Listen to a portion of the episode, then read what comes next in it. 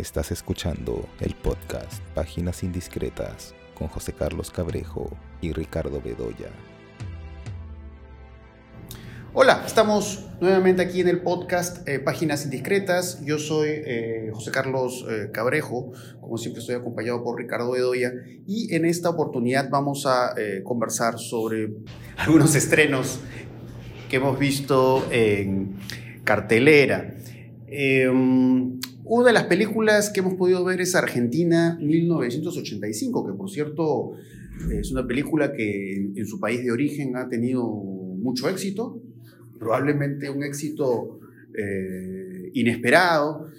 Em, y bueno, es una película, em, a ver, es una película que creo que está muy bien hecha, aunque a la vez creo yo muy sujeta a ciertas fórmulas, ¿no? Uno ve una película como Argentina 1985 y siente como un déjà vu, ¿no? Un poco la, forma de narrar la historia de este fiscal interpretado por Ricardo Darín, además sobre un hecho muy importante en la historia de la Argentina, ¿no? que es el juicio, digamos, a, Videla ¿no? y muchas de las personas que lo rodearon, pues yo creo que es una película que cae sobre ciertos lugares comunes en la forma de contar eso. ¿no?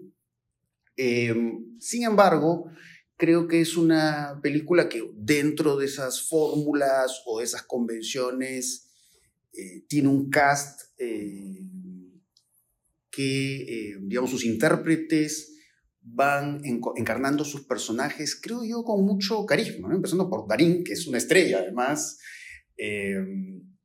y que además logra encarnar este fiscal, pues que va enfrentándose a una serie de situaciones eh, amenazantes, ¿no? O sea, la carta esta que le dejan en su casa, las llamadas telefónicas. Pero lo interesante es cómo él aborda eso, ¿no? Porque a pesar de que son amenazas terribles contra él o contra su familia, de pronto en la película eh, surge pues un cierto humor, ¿no? lanza bromas sobre estas situaciones, lanza bromas sobre el policía este que le asigna para cuidarlo, ¿no? Y dice, ah, es la hormiga atómica, ¿no? Hace como referencias a, la forma en que llaman a, este personaje, ¿no? Entonces se enfrenta a una situación muy oscura, pero, eh, digamos, y quizás eso sí saca la película de lo previsible, ¿no? Eh, a pesar de, que se enfrenta a todo ello, pues lo vemos en su rutina, ¿no? En lo que, digamos, un fiscal en situaciones como esta pues tiene que lidiar ¿no? con, con, esta clase de situaciones. ¿no? Y de ahí como él eh, va pues acompañándose de, todo este equipo, ¿no? que además es, es, gente muy joven.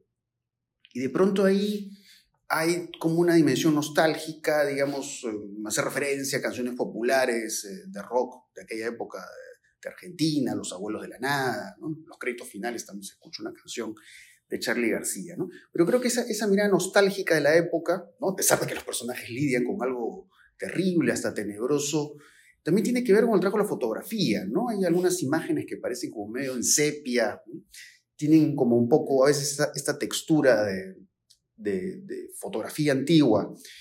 Eh, y también, eh, digamos, me pareció interesante el, el, trabajo del color, ¿no? Trabaja mucho con, celeste, el azul, ¿no? Son los tonos que se usan en el vestuario, en la escenografía, que claro, sobre todo el celeste es un color eh, asociado, pues, por supuesto, a, la bandera argentina, eh, pero de pronto los azules también nos remiten a los uniformes, que muchas veces eh, llevan estos personajes a los que el personaje de Darín está investigando. Y por supuesto hay una secuencia, que es un speech en el que el personaje de Darín habla sobre lo que él ha investigado, sobre lo que él ha descubierto, sobre esta memoria, este registro del horror.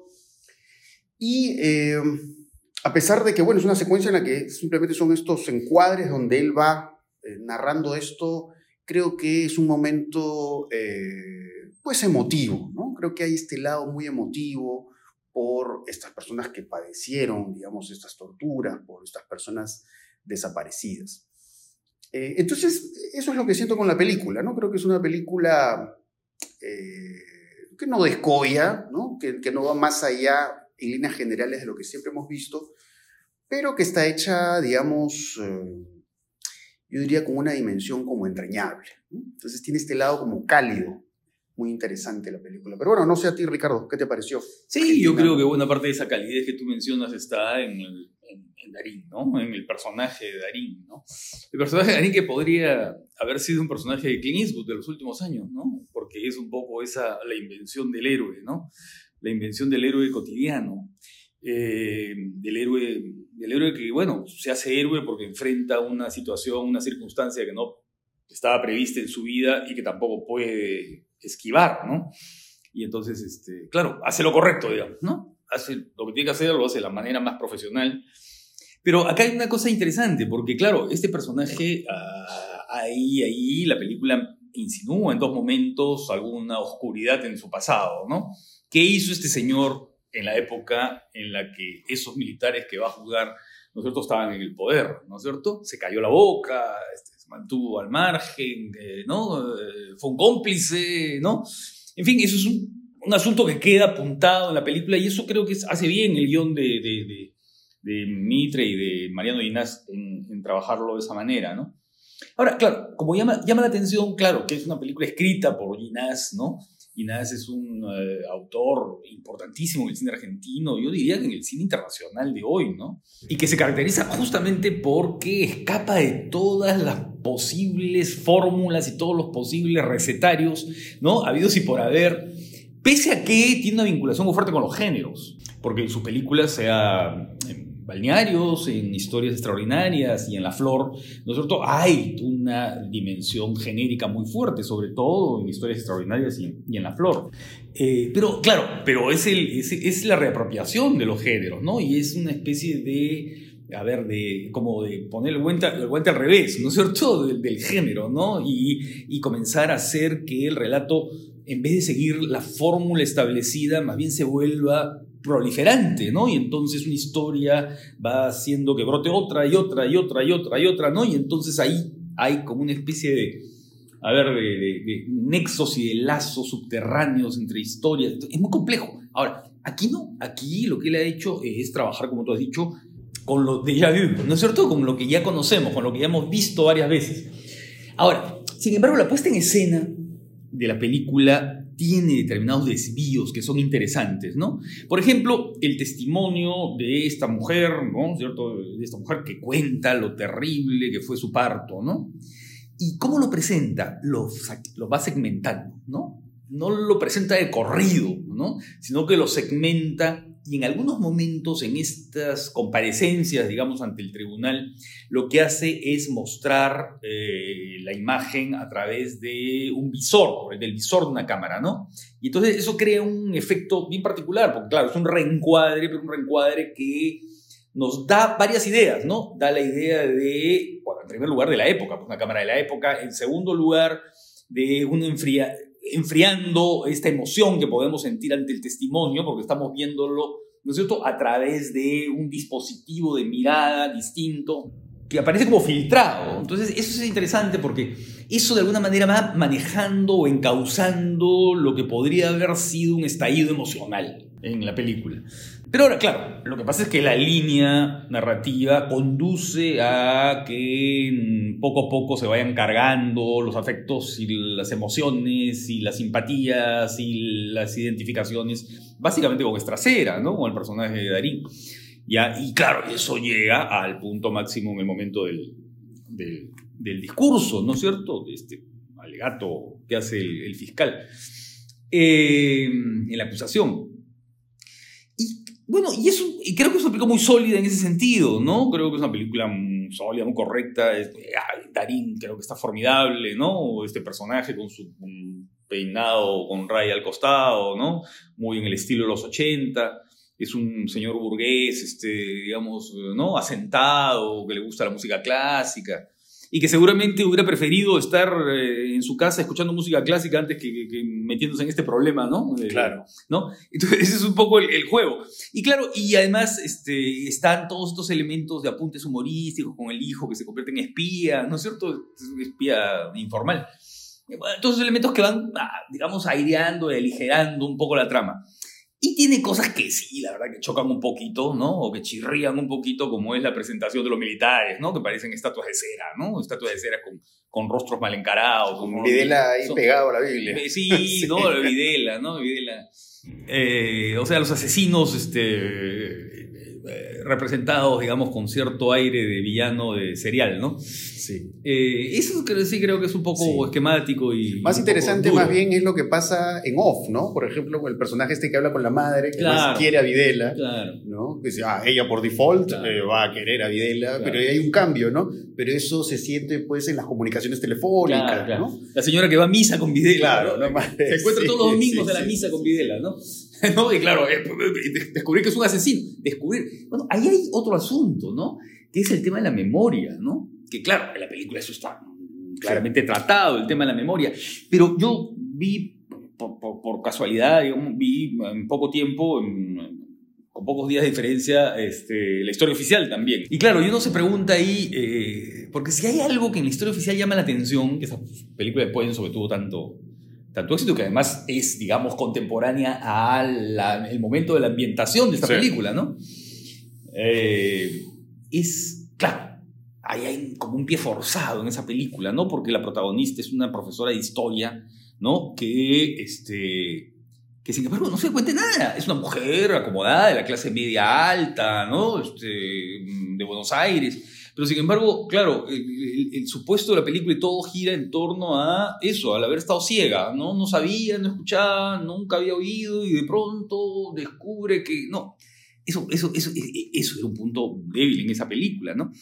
Eh, y aquí está tratado de, de, una manera eh, mucho más, creo, interesante, ¿no? Porque, claro, es, es, está un poco encarnado en la figura de la señora esa de la madre. Pero claro, es una mujer de la clase alta argentina, de la clase media alta argentina, pero claro, no la vemos en primer lugar. Y en segundo lugar, es una especie de vínculo de fe, ¿no? Es que, es que no puede ser pues un asesino, ¿no? Un tipo de esta, de esta calaña, alguien que yo lo veo comulgando todos los domingos conmigo, ¿no? Entonces, esa, esa idea eh, creo que funciona mejor dramáticamente que el hecho de presentar a una mujer que no sabía nada, no sabía dónde estaba, ¿no? No sospechaba de nada. Claro, ¿no? Porque al final lo que se describe es lo que en realidad son cosas que ya hemos leído en otras oportunidades, ¿no? Sobre la posición de Videla ante el asunto, ¿no? Es como, ¿no? Hemos hecho, lo hemos hecho por, por el bien del país, ¿no? Y hemos hecho, pues, esto que en el fondo son eh, barbaridades, ¿no? Pero claro, en esa construcción distante, ¿no? A lo lejos, ¿no? de la persona común y corriente que, claro, va a misa con Videla, ¿no? Ahí, ahí sí ocurre algo eh, que es muy revelador y atractivo en la película, ¿no? Eh, pero bueno, sé que la película creo que me parece que sí en cartelera, pero bueno, si en estos momentos estoy escuchando en cartelera... Sí, pero está en Amazon está Prime. en Amazon Prime, entonces ahí eh, la pueden ver, ¿no? Y de ahí, lógicamente, bueno, estamos próximos a Halloween, eh, bueno, como suele suceder, pues hay muchas eh, películas de terror. Bueno, en Lima no, eh, como en la no es necesario que esté Halloween. Pero sí, sí, es verdad. de terror todas las semanas, ¿no? Eso es cierto. la diferencia es que, claro, con Halloween tú estrenan determinadas películas de terror, les dan mejor tratamiento, ¿no? Porque las puedes ver subtituladas, digamos, porque son películas que se supone que tienen una distribución, ¿no? De las compañías que, en fin, que son las, las que dominan el mercado, ¿no? En cambio, eh, todas las semanas vemos películas de terror, pero esas sí pasan de un modo. la gran mayoría están dobladas. Dobladas, sí, están de, cualquier manera, ¿no? Sí. A veces es mejor esperar a que esté en una plataforma de streaming. Pero bueno, creo que lo más interesante que he visto de películas de terror en cartelera en, estas últimas semanas es la película Smile, em, que es una película pues, que juega con esta idea de la, de la paranoia, ¿no? Y de un personaje femenino que no entiende del todo si lo que está pasando a su alrededor está ocurriendo o no.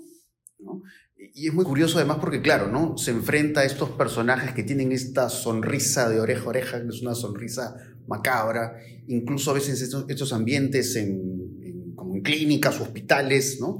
con estas paredes de colores rosados, ¿no? es como esta idea de lo radiante y lo luminoso pero que confrontan al personaje una situación siniestra.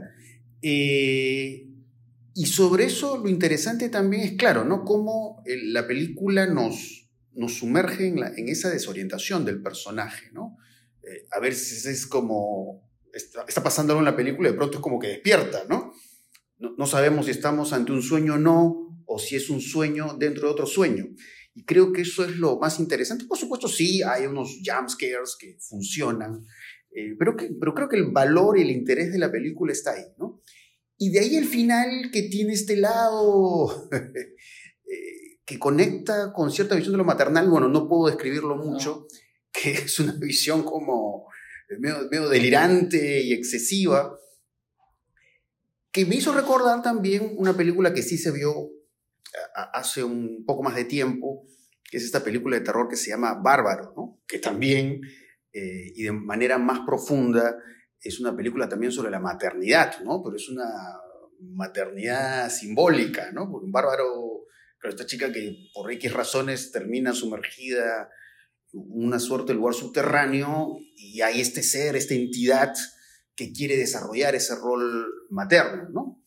Y Bárbaro utiliza eso pues para reflexionar también eh, sobre cuestiones que tienen que ver con la cultura de la cancelación, eh, la violencia de género, ese tipo de cosas, ¿no? Pero las dos enfocan ese lado materno de esta forma como entre delirante y excesiva, ¿no? Y eso, bueno, creo que las hace películas curiosas, no, tampoco que me parezcan películas de terror eh, memorables, pero sí creo que es interesante, ¿no? En contraste con eh, otras películas que se han visto últimamente de ese género. No sé, ¿tú las has visto? Sí, ¿Qué sí, te parecieron? Claro, sí, sí, la vi. Eh, me pareció interesante la 2, ¿no? Claro, me pareció interesante la 2. Me gustó más es- Smile, ¿no? Sí. Eh, sonríe. Y claro, la maternidad se ha convertido en un tema bien importante en el terror, ¿no? Eh, ya desde hace, bueno, digamos que hay un antecedente lejano, ¿no? Que es este, la- el, bebé Rosemary, ¿no? Sí. El bebé Rosemary. Pero eh, luego, en los últimos tiempos, varias películas, ¿no? Eh, The Babadook, Sí. ¿no? Este, Buenas noches, mamá. La película es austríaca, Sí. ¿no? Eh, en fin, hay, hay toda una onda vinculada con las fantasías, eh, digamos, pesadillas, fantasías siniestras que pueden pasar por la mente de una, de una mujer que, que, que- que después de todo se está preguntando por eh, su futuro, ¿no? Y, y- y por los cambios eh, físicos y biológicos que está teniendo en ese trance, ¿no? Entonces, eso es bien interesante, ¿no? Eh, en las dos siento ese déjà vu, ¿no? Y En las dos sentí eso, ¿no? Porque claro, la idea del sótano en Bárbaro eh, la hemos visto en otras películas, la vimos en El teléfono negro, por ejemplo, ¿no? Sí. Esa idea del sótano como, como un lugar donde... Y además, en muchas de estas eh, películas eh, de- sobre personajes siniestros que ahora ofrecen las plataformas, ¿no? Estos personajes que tienen gente escondida, gente que, ¿no es cierto?, que está secuestrada, ¿no? Que la mantienen ahí en, lugares este, oscuros y siniestros, ¿no? Eh, pero en, Smile pensé, ¿sabes en qué película? Está detrás de ti. ¿Te acuerdas de esta película interesantísima? Follows, es- It Follows, It It Follows. Follows. Te está siguiendo, ¿no? O sea, creo que se Está detrás de ti, ¿no? En- en- Sí. aquí se estrenó. Sí. Sí, It Follows, claro. Eh, ¿No? Eh, pensaba, ¿por qué? Porque, claro, es, es un poco ese mismo mecanismo de transmisión de lo siniestro Sí. a través de ese virus, de, ¿no es cierto? De, de un virus mental, de algo que Sí. está más allá de tu control, Claro. ¿no? Físico. Lo tienes en el cuerpo y tienes que transmitirlo a Que otro para transmitirlo sobrevivir. a otro para Sí. poder salir adelante, ¿no? Sí, sí, sí. Entonces, eh, eh, creo que ahí había esta, esta conexión. Y eso es lo que le hace la- que la película sea tan, tan perturbadora por momentos, ¿no? Porque, claro, esa sonrisa, la primera sonrisa, por ejemplo, cuando, cuando Sí. ella está caminando por el corredor de este hospital, porque ella es una psiquiatra, ¿no? Y de pronto pasa, ve a un tipo que está sonriendo, parado ahí sonriendo, y ya pasa de largo, pero después regresa, ¿no? Porque le llama la Claro. atención. Y de pronto se enfrenta a la, esa sonrisa, que en realidad no es la sonrisa de Joker, no es la sonrisa del hombre que ríe, ¿no es cierto? Es otra cosa, hay una sonrisa que es más bien una mueca, ¿no? Es una especie de mueca eh, muy particular, ¿no? Y que la hace verdaderamente siniestra. Y ahí ella de pronto, bueno, no, no, no, no prefiero no decir lo que le pasa, pero Sí, no, ella de pronto se convierte en, intermediaria del horror, o en, en- sí, pues, en pasajera del horror, ¿no? En, en transmisora de algo horrible. Y entonces eso creo que le hace, hace que la película tenga ese, ese interés, ¿no? Esa especie de metáfora del horror como una transmisión viral, ¿no? Sí. Y bueno, hay esta otra película eh, que es la última película de Halloween, ¿no? Bueno, el título original en inglés es Halloween Ends. No me acuerdo el título que dado Creo que es el episodio final. o- Algo así, El- sí, algo así. Bueno, en realidad esta, esta saga del director David Gordon Green eh, no es una saga, la verdad, que a mí me haya gustado mucho. No. Me quedo con, la- con las viejas películas de Halloween. Y, La origi- original de John Carpenter, que es fantástica. y- y los slashers en general, ¿no? O sea, Sí. yo creo que esto último ya es. Sí. es- es- Porque incluso- es para hacer caja. Porque incluso, o sea, yo he disfrutado con las, con las, las viejas secuelas de Halloween, ¿no? La segunda, la tercera, Ah. que se va por otro lado, no parece Michael Myers, pero las otras, incluso la cuatro, por ahí, tienen algunos giros interesantes. La verdad, esta saga no la he disfrutado mucho. Sin embargo, debo decir que esta me gustó un poco más que las anteriores, lo cual no es decir mucho. Pero, digamos, sentí que en esta película, por un lado, hay esta dimensión crepuscular, ¿no? Digamos, me, me pareció interesante porque es otro enfoque de Michael Myers, ¿no? Es decir, eh, obviamente el tiempo pasa, ¿no? Laurie Strode, ¿no? El personaje de Emily Curtis envejece y, pues, lógicamente, Michael Myers también. Entonces es interesante porque en realidad la película se demora en, en que aparezca el, el monstruo. ¿no? Va por otro lado, nos enfoca otro personaje que es como este personaje que es como la encarnación de lo que sería una víctima de la cultura de la cancelación, ¿no? Que eso es algo muy, muy presente en, en esta nueva entrega de Halloween, ¿no? Entonces todo lo que él sufre porque la gente piensa que realmente ha cometido este crimen, ¿no? Que no voy a decir cuál es, ¿no? Porque se ve al inicio de la película, ¿no? Entonces, claro, él, va sufriendo, digamos, esta exclusión, estos maltratos eh, de la gente que lo, que lo rodea, y es como si de alguna manera la película esbozara que eso, ¿no? Es, ese maltrato o ese prejuicio eh, lo convirtiera pues, en un monstruo, porque al final pasa eso, ¿no? Es un personaje que, que encuentra Michael, Michael Myers como si fuera un otro, ¿no? Y que además, como pasa, como tú decías, ¿no? Eso que vemos en muchas películas de terror recientes, sótanos, lugares escondidos, alcantarillas, ¿no? Ahí se encuentra Michael Myers y eh, de alguna manera también es eso, ¿no? Lo que estábamos hablando de Bárbaro y de Sonríe, ¿no? Es como, también como que le transmite algo, ¿no? Esa maldad, ¿no? Que en cambio el personaje se la transmite, pero de alguna manera tengo la impresión de que también es esta idea de que es una maldad eh, que la propia sociedad, digamos, eh, le transmite a este personaje, ¿no? Pero toda esta línea de este personaje siento que de pronto se descarrila, Se pierde importancia. eh, y de ahí simple y llanamente volvemos al viejo conflicto de Michael Myers Con, con Laurie ¿no? Y de ahí, bueno, son como algunas escenas peculiares, ¿no? Eh, que de repente, de repente sí, ¿no? Algunas escenas siento que hay más imaginación en tratar los, los asesinatos, ¿no? Como la muerte de este DJ, ¿no? Es, Ah, un- sí, claro. es una imagen muy gráfica Una y humorística, ¿no? Como el asunto de la lengua, porque Una además, lengua, una lengua vola- voladora. porque claro, ¿no?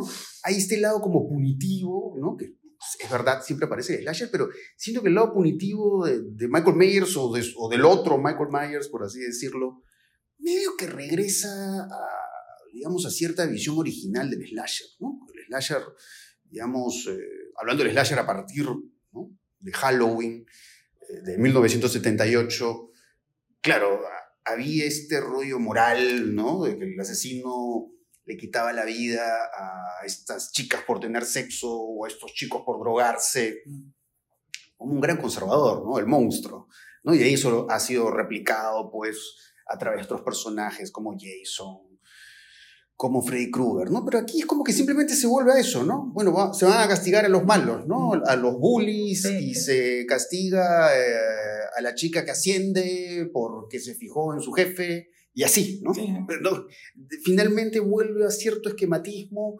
Entonces, eso, ¿no? Es una película que disfruté por ratos, por momentos, unos pequeños chispazos Sí. y nada más, ¿no? Y a mí me gustó menos que a ti, la verdad.